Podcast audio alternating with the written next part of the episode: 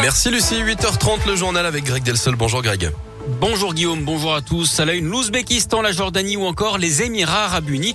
Voilà quelques-uns des pays que les aventuriers de Pékin Express vont parcourir sur le petit écran. La 15e saison intitulée Sur les terres de l'Aigle Royal revient sur M6. Premier épisode ce soir à 21h05. Huit binômes tenteront de finir premier à chacune des étapes. Parmi eux, Jérémy et Fanny, un couple originaire de l'Ain. Sans rien dévoiler hein, pour garder tout le suspense, ils sont revenus sur cette expérience unique avec Léa Dupérin. De la joie, du stress, parfois même aussi des larmes, l'émission met souvent les candidats à rude épreuve, de quoi leur laisser aussi pas mal de souvenirs, explique Jérémy. Pékin Express, c'est un ascenseur émotionnel. En trois jours de course, mais il y a, y a tellement de choses à raconter. Et c'est vrai que du coup, il y a beaucoup, beaucoup de souvenirs. Mais s'il faut en citer, bon bah les premiers, comme la première famille qui nous a accueillis, euh, magique quoi. Des moments de soulagement aussi quand arrive la fin d'une épreuve pour Fanny. La première fois qu'on a vu Stéphane, en fait, sur tous les drapeaux rouges au loin, et ensuite on voit la, la petite euh, silhouette de Stéphane se dessiner, d'être de plus en plus nette, et là on est devenu fou, c'est extraordinaire. On se dit mais on l'a fait, pas possible, c'est improbable. À découvrir cette saison une nouvelle règle du jeu, un pass express comme une sorte de joker, de quoi bouleverser la course pour reprendre les mots de l'animateur Stéphane Rottenberg. Pékin Express sur les terres de l'Aigle Royal, c'est donc ce soir à 21h05 sur M6. Dans l'actu local, les pompiers de Trévoux, près de Villefranche-sur-Saône, agressés en intervention dans la nuit de mardi à hier. Ils venaient en aide à un individu suicidaire, mais sont tombés sur quelqu'un de très alcoolisé. La vitre avant de leur véhicule a été brisée. Une enquête est en cours alors que lundi, le département de l'Ain avait voté des mesures de protection pour les pompiers, des caméras, des gilets et des vitres renforcées justement pour les véhicules.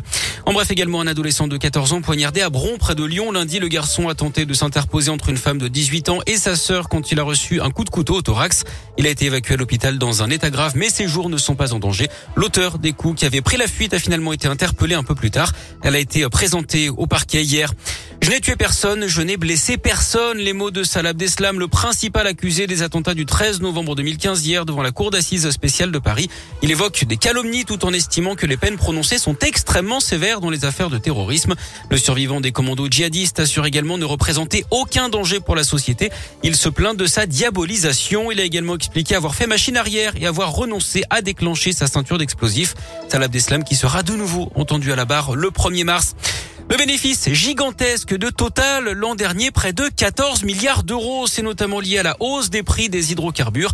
Hier, Total avait annoncé des remises sur les prix du carburant dans plus d'un millier de stations-service dans les zones rurales pendant trois mois, mais aussi un chèque de 100 euros pour les foyers les plus précaires pour payer leurs factures de gaz.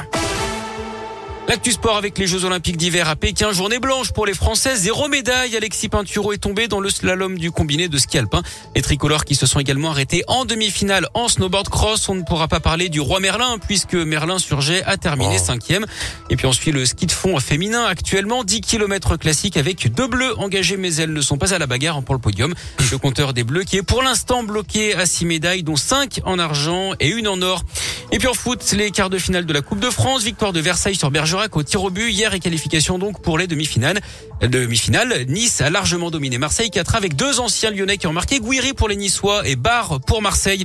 Et puis Shakiri, c'est fini. Le milieu de terrain suisse quitte l'OL après six mois à Lyon où il ne s'est pas vraiment imposé. Il s'est engagé avec Chicago aux États-Unis pour 7 millions d'euros. C'est un million de plus que ce qu'avait payé l'OL pour le faire venir cet été de Liverpool.